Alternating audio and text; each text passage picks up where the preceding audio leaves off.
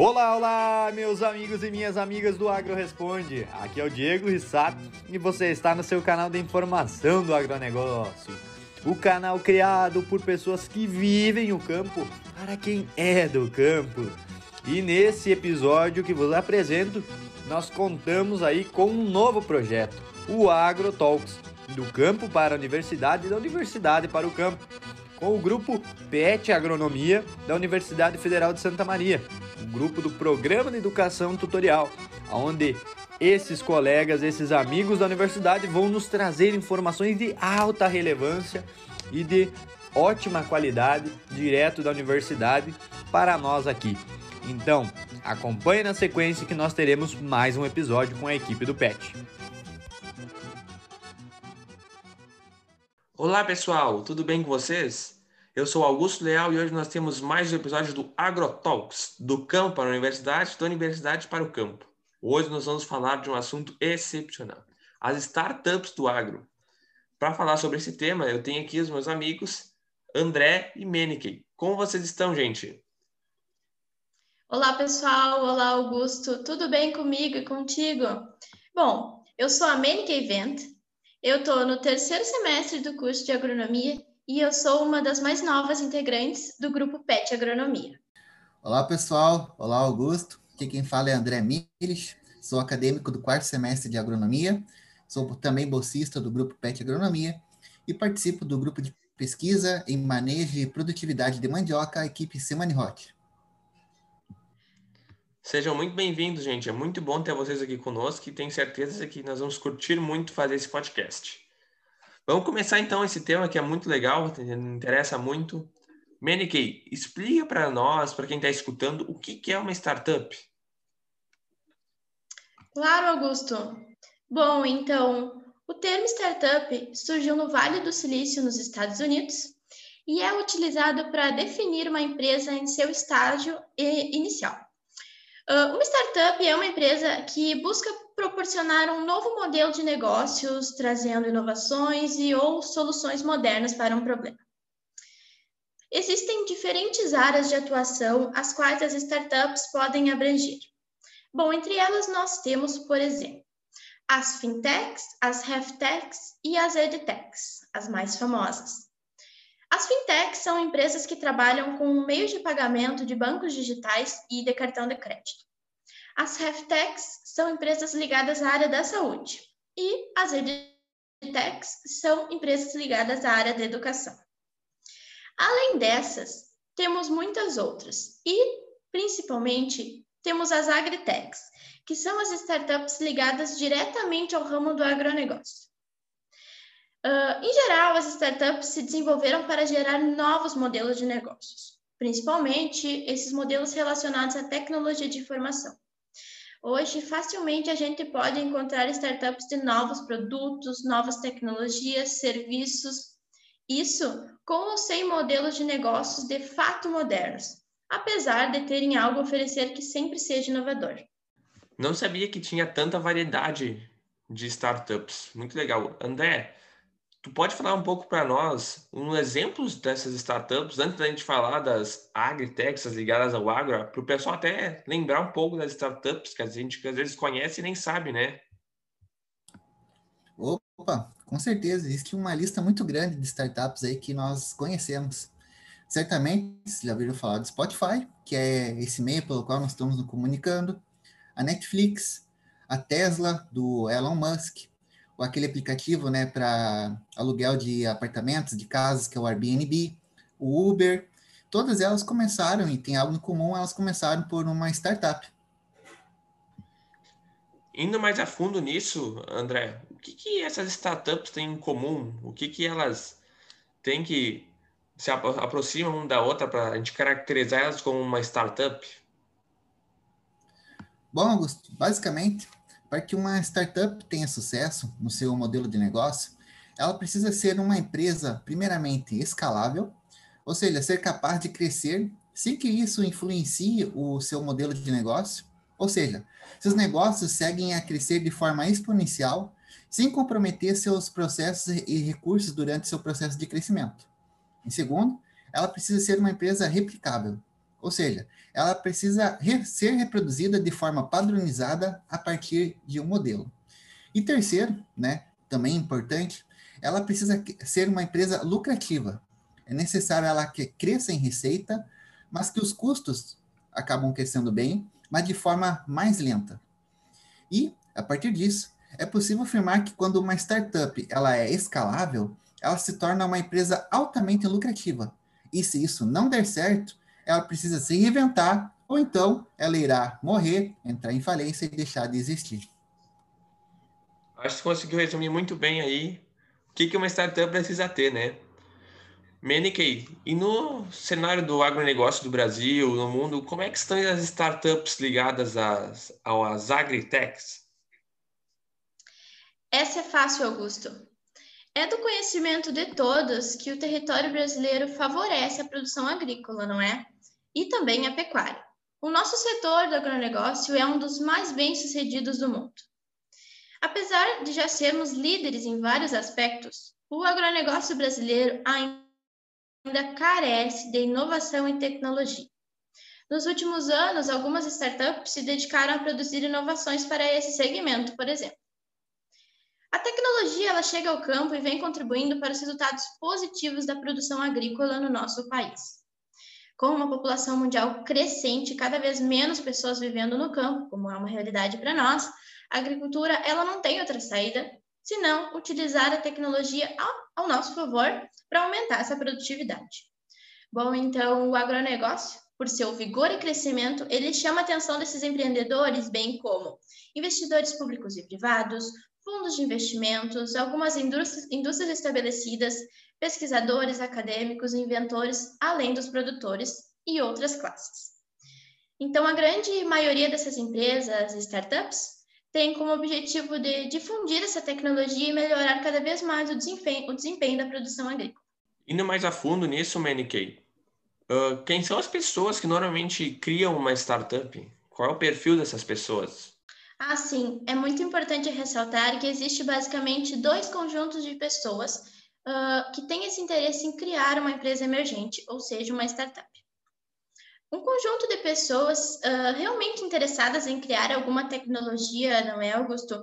E uma solução inovadora se envolvendo na concepção, no desenvolvimento, na lapidação, no lançamento e na gestão desses potenciais de negócios, com o objetivo de ganhar escala e, naturalmente, dinheiro com a operação do negócio. Entretanto, uh, existem outros grupos, eventualmente até mais inovadores e visionários, por exemplo, mas cujo objetivo é criar e desenvolver uma ideia, mostrar seu potencial, e então, se essa ideia tiver sucesso, poderá vender a ela e gerar rentabilidade. Mas vale ressaltar que ambos os grupos podem ou não atrair interessados e investidores. E, em geral, sempre há pessoas ou empresas procurando por negócios uh, e evoluções dessa natureza. Entendi essa diferença agora. Uh, André, e qual desses dois tipos a gente tem mais do agronegócio? Bom, Augusto, basicamente, existem três grandes grupos com o maior foco para o agronegócio mas nada impede que também pode vir se aplicar a outros setores, como foi citado anteriormente pela Menick. Mas falando desses grupos, primeiramente, tem aquele grupo de startups que desenvolver, desenvolveram novas tecnologias que são complementares aos negócios atuais. Esses são grupos de startups que, de fato, desenvolveram alguns produtos e novas tecnologias, que vai desde produtos químicos, biológicos, sensores, dispositivos, equipamentos, etc. Ou seja, essas são startups que têm produtos físicos e que, portanto, vão precisar produzir, vender e distribuir. Bom, além disso, vão precisar de uma logística, gente no campo, assistência técnica e presença, né? Assim, parece que essas startups sejam com modelos de negócio realmente novos ou mais tradicionais. Podem e devem utilizar a rede de negócios em empresas já existentes. É importante destacar que esse modelo cai muito bem naquela regra de ser uma empresa escalável e também replicável. Existe também o segundo grupo né, de interessados nessa área do agronegócio, que são startups que desenvolveram novos modelos de negócio com produtos ou serviços que já existem. Aqui se encaixam muitas das startups de serviços informacionais, softwares de gestão, técnicos e aplicativos de negócios, marketplaces, rede de negócios, economia compartilhada, etc, etc. Essas startups, em algum momento, poderão concorrer com uma empresa estabelecida. Nesse caso, o seu desafio é de se estabelecer, ganhar adoção e, e escala, dependerá de modelo de negócio que traga benefícios e ganhos econômicos direto aos envolvidos. E também um, o terceiro grupo né, de, de, perfil né, desse pessoal do agronegócio, que são startups que desenvolveram novos negócios e modelos de negócios antes inexistentes. Ou seja, é um perfil totalmente inovador. No fundo, essas startups têm como potencial a venda de informação ou serviço de análise de informações com devolutivas de algumas inteligências de dados, como previsões, alertas e recomendações, por exemplo. Talvez essas sejam as empresas que menos precisarão das redes de negócios das empresas já estabelecidas e que poderiam ter modelos de venda e relacionamento totalmente digitais, ao menos em tese.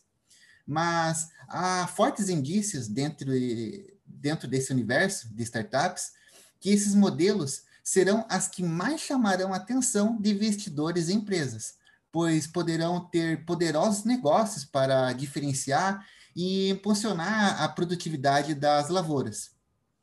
E o uso de produtos tradicionais, como insumos agrícolas, máquinas e implementos, e mesmo o suporte à gestão e tomada de decisões dos produtores no agronegócio. Dentro desse cenário, esses três grupos, quais são as principais startups que nós temos no agro? Quais são os cases de sucesso? Bom, existe também mais aí uma, uma lista né, bem grande de, de startups do agro. Podemos citar aqui algumas, né? Exemplo da AgroSmart e a Taranis, que são startups mais direcionadas à gestão da agricultura. Nós temos também startups que trabalham com o uso né, de, de drones, a exemplo da, da, do uso de drones para pulverização Aqui temos a, exemplo a Arpec. Também o uso de drones para mapeamento digitais, que é a, nós temos também o exemplo da Horus. Certamente vocês já viram falar alguma dessas startups. Mas diz aí, que tu certamente também deve ter algumas aí na, na cabeça, né? Com certeza, André. Eu acho importante destacar algumas, como por exemplo a Agronow, uma empresa de monitoramento agrícola que cada vez cresce mais. Também é importante falar da AgroPocket, que é chamada de agrônomo de bolso, uma grande evolução para nós do setor agropecuário. E por último, eu vou falar sobre a Aluagro, que é uma empresa que trabalha com a geolocação de máquinas e está crescendo cada vez no nosso mercado de trabalho. Bom, o que, que nós queremos dizer aqui, né, é que essas uh, startups, elas apresentam propostas de valor, de valor, né, muito bem definidas e relevantes, que já vem transformando a gestão e tomada de decisões nas fazendas e favorecendo aí também o aumento da produtividade nas lavouras. Muito legal ver isso das diferentes startups. Várias ali vocês falaram, eu não tinha nenhum conhecimento, tem algumas que a gente já conhece, né? Mas a gente vê que tem muito potencial e tem muitas áreas que a gente nem imagina, né? Menikei, dentro desse tema que nós estamos falando, nós temos diferentes ciclos dentro das startups, né? Tu podia explicar um pouco para o pessoal que está nos escutando quais são as diferenças dessas siglas, para eles entenderem melhor? Com certeza, Augusto. Então, eu vou começar falando sobre três importantes siglas que nós temos dentro do, do setor das startups. Primeiro, B2B, que são business to business, ou seja, negócios para negócios. Depois nós temos B2C, as business to consumer, que são os negócios diretamente ao consumidor. Por último, B2, B2C, Business to Business to Consumer. Nada mais é que negócios direcionados a negócios que visam o consumidor final. Por último, eu acho legal destacar dois termos importantes que nós temos dentro desse mercado e são de muita relevância para nós. Primeiramente, pitch poucos sabem, mas pitch é uma apresentação rápida, pode ser aí de cerca de cinco minutos ou até menos, com o objetivo de despertar o interesse do ouvinte sobre uma ideia, um negócio ou até mesmo sobre uma pessoa, utilizando da criatividade audiovisual do empreendedor e expositor da ideia. Por último, então, é legal a gente falar também sobre o MVP, o mínimo produto viável. Que é isso? Esse termo eh, se refere ao custo mínimo que um negócio precisa para funcionar dentro de uma startup. Obrigado, Menik. Achei muito legal esses temas. Acho que tem muito a agregar, né? O pitch, acho que é um negócio que a gente vale ressaltar, porque o pitch é interessante tanto na startup quanto na nossa vida, né? Conseguir explanar uma ideia rápido, conseguir falar coisas rápidas. E acho que esse mundo startup está crescendo muito e vai cada vez mais participando das nossas vidas no dia a dia, né?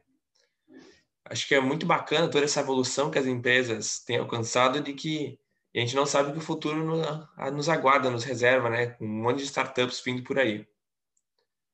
Agora nós temos um convidado especial, né, André? Então, pessoal, hoje contamos com uma participação muito especial de um amigo e colega meu aqui dentro da, da universidade, que é o Michel Rocha. Ele é o, faz parte do grupo Field Crops, ali do departamento de fitotecnia, e atualmente ele é CEO da startup CropStream. E aí, Michel, bom dia, tudo bem com você? Bom dia, André. Espetacular, André, muito bom. É, eu agradeço demais o convite e aproveito para parabenizar aí a, a equipe do PET por estar organizando aí essa, esses podcasts aí que trazem muita informação de qualidade aí para o pessoal, né? Interessante, Michel, essa tua participação aqui vai contribuir bastante. Bom, primeiramente, gostaria né, que você fizesse um relato, fizesse uma breve, é, um breve parecer né, sobre a sua formação acadêmica. Bom, André, então eu ingressei na Universidade Federal de Santa Maria, foi no ano de 2008. É, estudei lá durante cinco anos, é, desde o primeiro semestre, quando ingressei, eu entrei num grupo de pesquisa era o grupo de agrometeorologia, que depois virou equipe Simula Arroz e que depois virou equipe Field Crops, equipe Fenoglade e equipe Simone Hot. Então eu já estou aí fazem desde 2008 dentro das equipes, junto com os professores aí Nereu e Alencar. E é, durante minha graduação eu passei um período de seis meses na Argentina, em Rafaela, fiz um estágio extracurricular lá. É, depois fiz mestrado, 2013 até 2014, pelo metade de 2014, eu fiz o concurso da Emater e fui chamado, assumi na, na Emater. Aí concluí o um mestrado em 2015, no início de 2015, e concomitante a isso já estava trabalhando na Emater. Até 2017. Em 2017, então, André, eu, eu resolvi, vi que minha vida estava um pouco assim como águas paradas, muito calma, né? Sabendo onde a gente navega, sem nenhum risco, nada de novo eu optei por pedir uma licença interesse da matéria e retornei então para a universidade fazer o doutorado, mas com o grande objetivo de passar um período no exterior, nos Estados Unidos. Então, aí em 2017, retornei é, para a equipe Field Crops fazer o meu doutorado, e aí eu passei aí três anos e meio é, no doutorado, concluindo agora em, em 2020. E aí, durante esse período, eu passei seis meses em Lincoln, Nebraska, no interior dos Estados Unidos lá. Seria um equivalente a passar uma região do Mato Grosso Brasil, região forte de produção de milho, né, nos Estados Unidos, milho e soja. O estado com maior porcentagem de, de soja e milho irrigado dos Estados Unidos, aproximadamente 50% da produção de soja irrigada. Então lá tive bastante experiência. E aí retornando então para o Brasil, é, concluí o doutorado em 2020 e aí, no início de 2020, nós, nós entramos aí numa nova caminhada, incubamos então a, a Crops Team, é, e hoje nós estamos tocando firme. É, passei ainda depois que retornei dos Estados Unidos, pra, fui convidado a retornar a Emater, eu estava já decidido a, a pedir a, a, demissão por conta da empresa, mas aí me ofereceram um cargo no, no central da Emater, junto com a direção técnica, eu aceitei o desafio, mas aí a empresa começou a aumentar a demanda, consegui passar só dois meses na matéria e tive que retornar para tocar a empresa. Então essa é um pouquinho da minha da minha trajetória. Hoje hoje nós estamos na CropSteam, seguindo firme. É, somos em eu, o Eduardo Vink e o Eduardo Lago. E agora recentemente fechamos em um ano de, de CropSteam. Boa, Michel. É um prazer ter você aqui conosco no nosso podcast. Bom, fala um pouquinho para a gente sobre a motivação para iniciar um negócio e explica um pouquinho sobre o projeto da Crop Team, por favor. Uh, perfeito, Menique. Bom, é, motivação para um negócio, é, bueno, claro que todos querem ganhar dinheiro, mas o principal é se fazer o que gosta, né? É, na vida, a vida, por incrível que pareça, ela é curta e a gente deve tentar viver ao máximo a vida de, da forma como a gente gosta. Então, dentro da, da carreira, a gente sempre tem que tentar buscar o que nos traz o brilho nos olhos. A gente tem que estar contente, satisfeito, fazendo o que nos traz brilho nos olhos. Enquanto a gente não encontrar isso, eu acho que a gente deve seguir buscando, buscando o que a gente quer. E foi essa a principal motivação da Crop Team, é estar tá trabalhando com o que se gosta e com as pessoas que você gosta também. É, uma vez que a gente abre um negócio, a gente tem a possibilidade de escolher as pessoas aí que a gente vai estar trabalhando junto. Então aí tu tens aí um perfil é, multidisciplinar, é, que é importante hoje em dia, se nós pensarmos em startup, é, é difícil uma startup que não tenha um perfil bem multidisciplinar e com pessoas de características bastante distintas para funcionar bem e também com características de trabalho né, juntos. Às vezes a gente enxerga aí que em muitos locais é, tem pessoas com, que trabalham um dobro, outras trabalham um pouco, uma segunda corpo mole. E aí numa, numa empresa, uma startup, a gente não tem isso, né? Então, tu pode definir as pessoas que vão estar com, compondo o teu time e aí tu pode formar um time com Ronaldinhos, Messi e Martas, né? Um time que tu considere que seja o ideal para estar tá jogando o jogo é, ou é, fornecendo aí um serviço de, de qualidade. Ah, muito legal, Michel. Michel, conta para nós então o projeto, que, o que, que faz a Team, o que é a empresa? Uh, bom, Augusto, o que, que a Cropsim faz hoje? A Cropsim, ela, ela surgiu, então, alguns comentam que ela seria uma, uma spin-off da, da, da equipe Field Crops, e pode se entender assim, porque todos nós é, fomos somos oriundos da equipe Field Crops. Eu concluí já o meu doutorado é, e o Eduardo Lago e o Eduardo Vink ainda estão estão fazendo doutorado junto com a equipe Field Crops. O que que nós enxergamos? Nós enxergamos que já durante a Imater, já quando eu estava trabalhando, eu enxerguei que muito das dúvidas dos produtores a gente não tinha solução no, no, no campo. A gente tinha solução na academia, e aí, bueno, na academia a gente pensa que está tudo resolvido os problemas, e se está tudo resolvido, por que, que as produtividades são tão baixas ainda, né? Então, aí uma, tem uma lacuna a gente tem uma distância muito grande entre o que é produzido de conhecimento na academia e o que é levado até a prática lá para o produtor. O que, que nós enxergamos? Uma das maneiras mais fáceis é, ou de maior eficiência para levar essa informação para o produtor é através de tecnologia. É, ferramentas clássicas de extensões são muito boas, mas o impacto a pessoas não é tão grande, porque é um número restrito, por exemplo, de pessoas que tu pode visitar na extensão, é de pessoas que tu pode chamar para um gerecampo. Então, há essa restrição física e de tempo. E aí, quando a gente começa a utilizar a tecnologia, no momento que a gente gera um, um sistema, um aplicativo que a gente pode utilizar no celular, a gente consegue impactar qualquer pessoa que tem um celular e um smartphone. Então, dessa maneira, a gente enxerga que a gente consegue ser mais eficiente a levar a informação. Essa foi, foi a, é a direção da, da Crop Team. Hoje, nós estamos com dois projetos de desenvolvimento tecnológico muito fortes. É, o primeiro é com o Best Cultivar. O que, que o Best Cultivar faz? Bom, se a gente pensar em soja, o Brasil é o maior produtor de soja, é o maior exportador de soja, e tem a maior produtividade média de soja se nós considerarmos o nível mundial aí na, no dado da última safra. Então, bueno, nós estamos aqui no berço da, da, da, da, soja, né? Hoje o Brasil é a grande referência. E aí o que, que a gente enxerga? Dentro do Brasil a gente tem muita variabilidade. Por exemplo, se nós pegarmos de ambiente, nós temos aqui um clima temperado até um clima tropical. Nós temos, e dentro desse sistema a gente tem soja desenvolvendo, desde aqui até o, o norte, lá do, do, do Mato Grosso, é Maranhão e Piauí. Então, isso tem uma variabilidade muito grande de cultivares. Então, a gente tem cultivares que se adaptam para alguma região e outros que não se adaptam para outra. O que, que a CropSym desenvolveu? Bueno, primeiro nós determinamos um ciclo agronômico ótimo. Então, a gente tem descrito para cada região de produção, para cada ambiente de produção, a gente tem um ciclo agronômico que vai maximizar a produtividade. Bom, uma vez tendo isso aí, essa é uma, uma grande informação. Mas o next step é como que a gente atinge isso. Então, a gente tem aí uns algoritmos desenvolvidos que eles é, definem de acordo com o interesse. Por exemplo, eu quero saber que período de semeadura eu tenho que utilizar para cultivar A. Então, tu joga dentro do Best Cultivar e o Best Cultivar vai estar te informando aí qual o período de semeadura para te atingir o ciclo agronômico ótimo e a máxima eficiência produtiva. Ou ao contrário, eu tenho cinco, seis variedades de soja compradas e eu quero definir dentro da minha janela de semeadura qual que eu devo posicionar.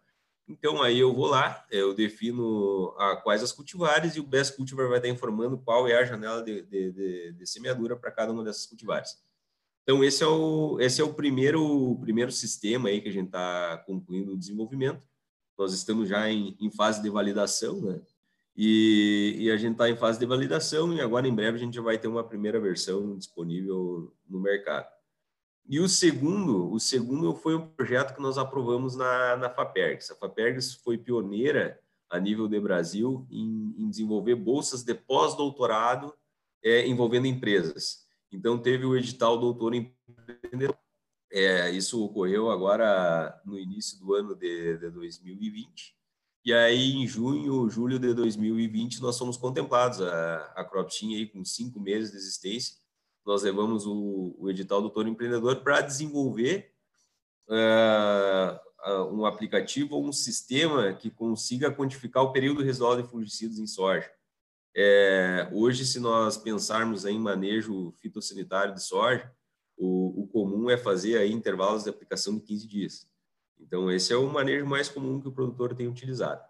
Uh, mas o que, que acontece? Se nós pensarmos o fungicida, ele é um químico é, se nós puxarmos lá do conhecimento básico, uh, todos os processos químicos eles podem ser acelerados, é, pensando em aumento da temperatura. Então, há um, uma catabolização, né, desse, uma, aceleração dessa degradação, ou ele pode reduzir, então, a taxa de degradação, reduzindo a temperatura.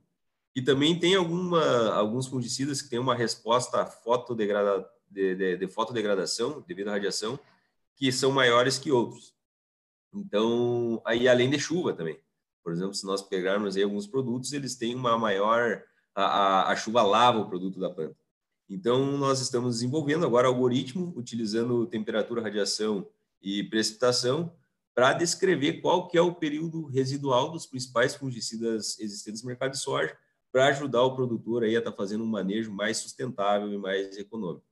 Então, hoje são essas dois, os dois desenvolvimentos da, os dois grandes desenvolvimentos tecnológicos da Crop Team. É, o Best Cultivar a curto prazo já vai estar disponível e o e esse sistema de residual de fungicida que ainda nós não definimos um nome, ele está a campo. Nós estamos hoje é, fazendo fazendo testes e construindo então essas equações. Do, pelo nosso conhecimento, esse projeto é pioneiro no mundo. Não tem não tem não não existe algum algumas curvas é, que respondam à taxa de degradação utilizando os processos é, bioquímicos, então utilizando a biologia da planta e a química do, do, do, dos fungicidas. Bah, Michel, que legal isso. E tu pode nos falar um pouco quais as perspectivas para o futuro que vocês veem para a empresa de vocês, para as outras empresas, sobre os, as startups no geral? Bom, Augusto, é, o que, que nós enxergamos aí que hoje a gente vive um, em um novo momento, né? É, por vários fatores. É, bom, primeiro, é, hoje tem um estímulo muito forte, né, por parte por parte de, de instituições para o desenvolvimento de novas empresas. É, eu que fiz a parte acadêmica muito forte, seguindo antigamente todos as, os alunos que ingressavam, por exemplo, em mestrado e doutorado, eles tinham uh, em mente a docência, né? A maior parte, pelo menos a grande parte, era tinha em vista a docência. Hoje a gente enxerga que está saturado já, não tem mais muito espaço não para novos docentes. Apesar de que para a região centro-oeste, para o norte do país, tem uma grande demanda hoje por, por pessoas aí com níveis de mestrado e doutorado para estar tá ministrando aulas em universidades privadas. Então ainda tem essa demanda, só que aí aí falta ainda encontrarem a, a demanda uh, encontrar, então, essas pessoas, por exemplo, que estão se formando. Mas hoje tem uma política muito forte voltada para o desenvolvimento de empresas. Por exemplo, nós somos uma empresa que não teríamos surgido se não fosse pelo apoio da Universidade Federal de Santa Maria, através da, da incubadora Pulsar. Então, hoje a Universidade Federal de Santa Maria já tem aí duas, duas incubadoras, a ITSM e a Pulsar, que, e a, e a CropSteam, então, está dentro da, da incubadora Pulsar. Esse é um grande estímulo. Então, esse é o primeiro ponto. Bom, é, tem hoje muito, muito estímulo para quem quer empreender.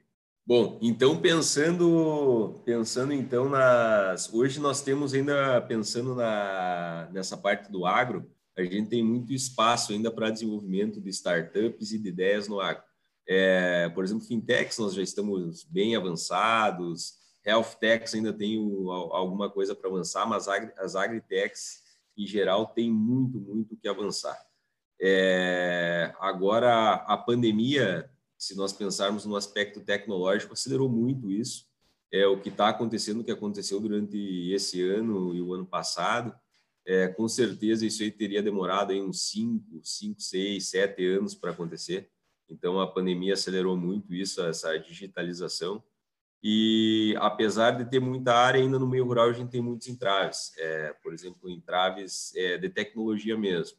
Chegar sinal de internet, é, sinal com qualidade, com estabilidade. Por exemplo, nós estamos com problemas na transmissão de dados de estação meteorológica em municípios aqui no Rio Grande do Sul. Então, nós instalamos as estações meteorológicas na hora de transmitir dados. É, os dados começam transmitindo bem, só que tem uma variabilidade de sinal muito grande. Então, nós ficamos, às vezes, é, um ou dois dias sem receber sinais, se nós pensarmos em manejo de irrigação, é o diferencial para a gente saber se a gente tem ainda disponibilidade hídrica no solo ou não. Então, esse é um, um, grande desafio ainda que a gente tem que enfrentar. E pensando aí a nível mais de Brasil, a gente tem um espaço ainda maior. Primeiro, pelo tamanho que é o Brasil, pela quantidade que a gente produz.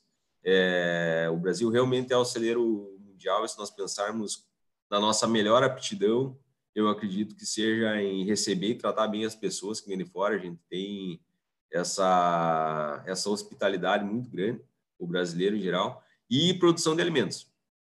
Então, no Brasil, em especial, a gente tem, tem assim, uma área muito grande para as agritechs. E aí o brasileiro em si ele tem uma característica muito importante que ajuda a desenvolver é, novas ideias, que é a criatividade. É, por exemplo, o período que eu estive lá nos Estados Unidos, eu verifiquei que, que nós temos muito, muito, muita criatividade por alguns fatores. O primeiro é, é, dificuldade, por exemplo, aqui a gente tem dificuldade financeira, muitas pessoas têm, e outra dificuldade, por exemplo, com relação a ferramentas para resolver um problema. Por exemplo, lá eles têm uma, uma chave para cada peça que precisa. Se eles não têm uma chave para desrosquear uma polca, uh, eles não desrosqueiam porque é perigoso e, e tem a ferramenta certa para cada, cada coisa. E aqui nós não, nós, se a gente não tem a ferramenta, a gente vai abrir com um alicate. É, se a gente não tem a ferramenta certa, a gente usa um arame. Então, essa, as dificuldades que o brasileiro tem é, são ruins, por um lado, né? porque nos tira eficiência, isso aí nos tira eficiência na, na, no momento de desenvolver alguma coisa, mas, por outro lado, nos dá uma boa característica que é a criatividade. Então, tu junta um ambiente onde a gente tem o, o país maior produtor do mundo e a gente junta a criatividade a isso e a característica do brasileiro de ser extrovertido e coisa, então a gente tem aqui, eu acho que o melhor ambiente para o desenvolvimento de, de, de, novos empreendimentos no agro, novas startups. É, o que ainda falta um pouco é a estrutura, está melhorando bastante já. Uh, muitas universidades com incubadoras, aceleradoras. Agora nós participamos de uma seleção na Techstart Agro Digital da Venture Hub de, de Campinas e nós fomos aprovados. Então, é, as distâncias estão sendo encurtadas, né? É, bueno, nós temos a possibilidade de ir a Campinas agora, expandir o nosso negócio. Está melhorando, não é um vale do silício da vida, mas tá, a gente está conseguindo melhorar a estrutura. É, e para quem tem a ideia de, de inovar e de empreender, é, não pode ter medo, né, Augusto, André e Mini. Então, a gente enxerga que muitas pessoas é, desistem na primeira barreira, que é a burocrática, mas não pode, não pode desistir. Quando a gente tem uma ideia, a gente tem que acreditar e persistir. E trabalhar duro. É, persistência e trabalho duro é que definem o sucesso de uma startup é, uma boa ideia com essas duas características, trabalho duro e persistência, é, é muito difícil, é improvável é que não dê certo. Nossa, muito boa a tua fala, Michel. Acho que se a gente pudesse, poderia ficar conversando uma hora aqui sobre o tema, que nós não íamos cansar. Infelizmente, a gente está batendo nosso tempo aqui, mas acho que só, a gente pode só agradecer pela tua contribuição aqui. É imensurável quanto tu nos ajudou nesse episódio. O pessoal que está escutando vai agradecer muito o conhecimento, toda a experiência que tu trouxe. Então, muito obrigado pela tua presença aqui, Michel, pelas tuas falas. Foi muito esclarecedor e muito sucesso na tua empresa, muito sucesso para a Crop Team. Esperamos em breve que a gente escute os noticiários, a, o crescimento da Crop Team, que seja certamente vai ter muito sucesso. Muito obrigado, Augusto, André e Menick. É, nós agradecemos muito, muito, muito mesmo o convite. Para nós é recompensador enxergar, é, primeiro estar tá participando junto com vocês e enxergar então a inovação dentro da universidade. Então essa ideia de vocês de trazer é, em podcasts assuntos que estão que são atuais e que são do interesse do pessoal é, é, realmente um divisor de águas. Então a gente parabeniza aí por, por estar tá aí no pro, protagonismo aí dessas novidades aí para o pessoal. Muito obrigado, André. Muito obrigado, Menick, pela fala de vocês hoje. Foi muito bom esse podcast. Gostei muito de fazer ele com vocês e tenho certeza que os nossos ouvintes vão gostar muito também. Obrigado, Augusto. Obrigado aí, Michel, pela sua presença. Com certeza foi é, abrilhantou ainda mais essa discussão, nessa conversa que nós tivemos aqui. Fico muito satisfeito. Obrigado, Menick, também, por ter, ter participado junto também dessa, desse trabalho.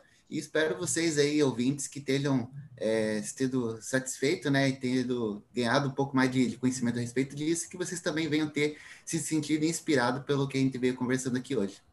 Obrigada a todos pela audiência, né? É um, pra, um grande prazer estar aqui.